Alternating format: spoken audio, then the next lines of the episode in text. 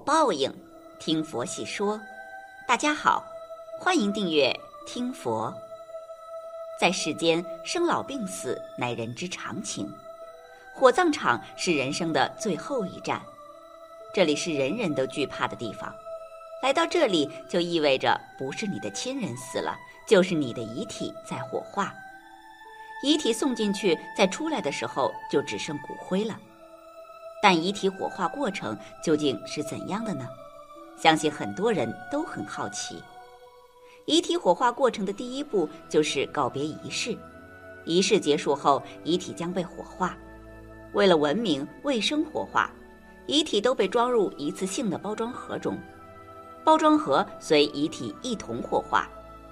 用于火化遗体的炉子按科技含量高低，分为普通炉和绿色火化炉。遗体进去后，就是遗体火化过程的第二步。遗体火化的时候是穿着全套寿衣被侵覆盖着的，有条件的还要放入一次性棺材里面。火化的时候，把遗体放在传送带上，按动电钮，遗体就被传送带缓缓送入炉膛，然后炉门自动关闭。火化机内部有燃烧机，通过柴油喷火进行焚烧。上面有个鼓风机，吹风进去，确保里面完全是纯氧气，燃烧充分。下面是抽风机，把烟尘抽出去，通过烟囱排到户外。当然，如果火化机更先进，就基本上没有什么烟尘了。火化的时间一般一个小时左右，烧得最快的是衣服、头发，一般三十秒钟就完全烧光了。半个小时之后就是躯干、头颅烧裂。开成了几块儿，五十分钟之后，基本上只剩下骨架了，主要是脊椎、头颅、四肢的骨骼焚烧。之后其实没剩下多少了，一个小时后就基本上差不多了。最后翻动，充分燃烧，就算完事儿了。现在的火化炉是从两百度开始升温，第一阶段是烧纸棺和人体衣物和脂肪。这个阶段的最佳燃烧温度是四百到五百度，第二阶段是燃烧人体的肌肉、脏器和血液，最佳燃烧温度是六百度左右。第三阶段是燃烧骨骼，这个阶段我们将温度调到八百到九百度，这种火化是最经济省燃料的火化模式。最后会在台子上留下一些人形的骨灰和一些碎骨头，比如大腿骨。头骨等大一点的骨头，当然头骨是散成碎片了，不再是人头形状了。火化后，人工将骨灰勾出，丧家可以戴上一次性的卫生手套，用特制的筷子为亲人纳骨。当然，只是象征性的装一点，其余的都倒掉了。如果全装的话，三个盒子都装不完。之后就是举行葬礼的问题了。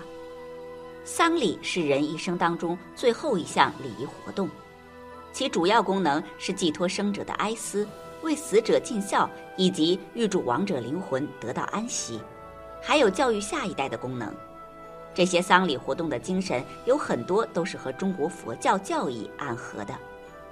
佛教是中国历史上有重大影响的宗教之一，于东汉时期传入中国，经过漫长的发展。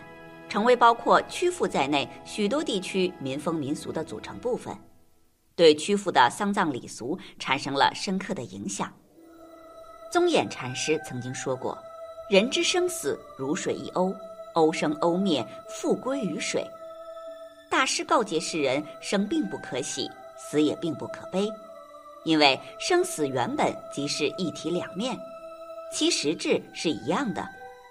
死亡并非生命的终结。它只是生命无限轮回的一种转换状态，预示着新生轮回的即将开始。这段话形象地阐释了佛教的生命观。这种生命观与中国古代早有的灵魂不灭观念不谋而合。这种观念认为，人死只是作为物质外壳的肉体的腐烂，而作为精神实质的灵魂并不会就此消亡。它不过是以另外一种形式活在另一个时空之中。佛教传入后，这种灵魂说与因果报应、轮回转世观念相结合。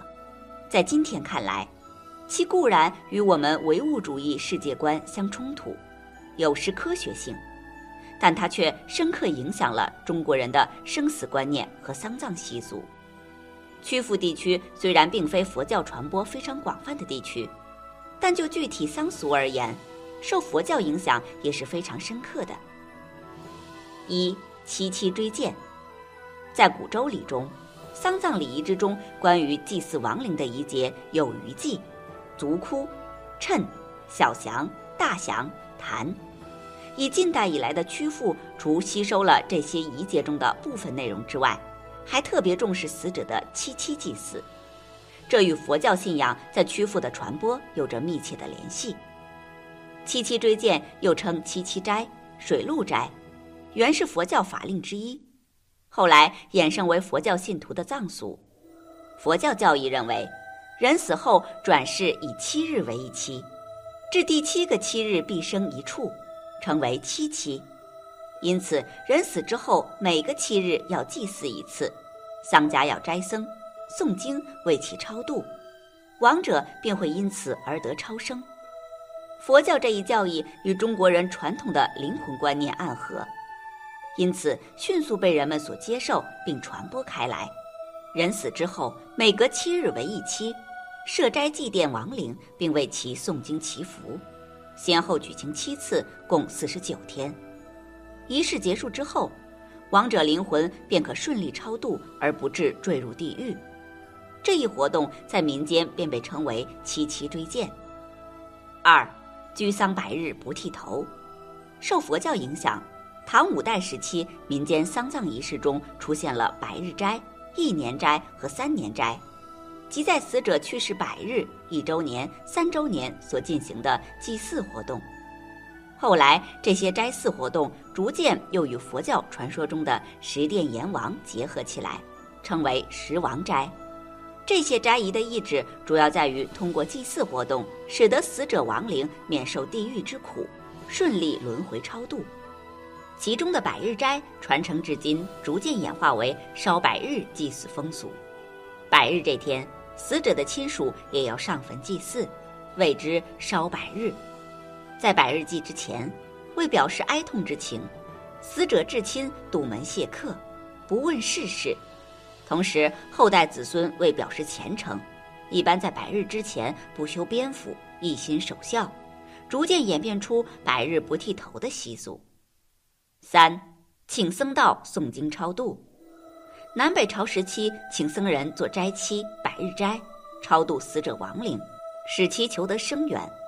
五代、宋元、明清时期发生了一些变化，不仅烧七、烧百日由僧尼诵经修斋，整个丧葬过程都请和尚做佛事。由于佛教来自天竺，他所倡导的斋期、百日斋总不是正统的丧葬礼俗。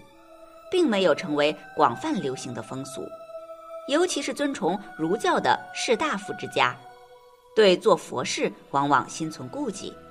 但尽管如此，近代山东烧七、烧百口可以说是家家奉行，而严僧道诵经修斋也远比前代更为流行。四中元祭祖，中元节亦称鬼节、盂兰盆节。是于每年农历七月十五建新祭祖的一个传第三章曲阜丧葬习俗与周代丧礼比较研究统节日。中元节的别称是盂兰盆节，则是受到佛教在中国传播的影响。盂兰意为倒悬，是梵语音译，盆是佛教盛放贡品的器皿，盂兰与盆合称之后，其意为解救倒悬。明清之际。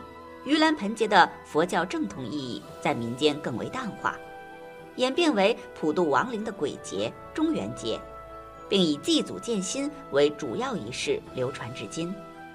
在中国儒家传统孝道观念与佛教教义的交通融合之中，中元节的核心意义在于祭祖和超度亡灵，这是对中国远古时期留下来的祖先崇拜习俗的传播。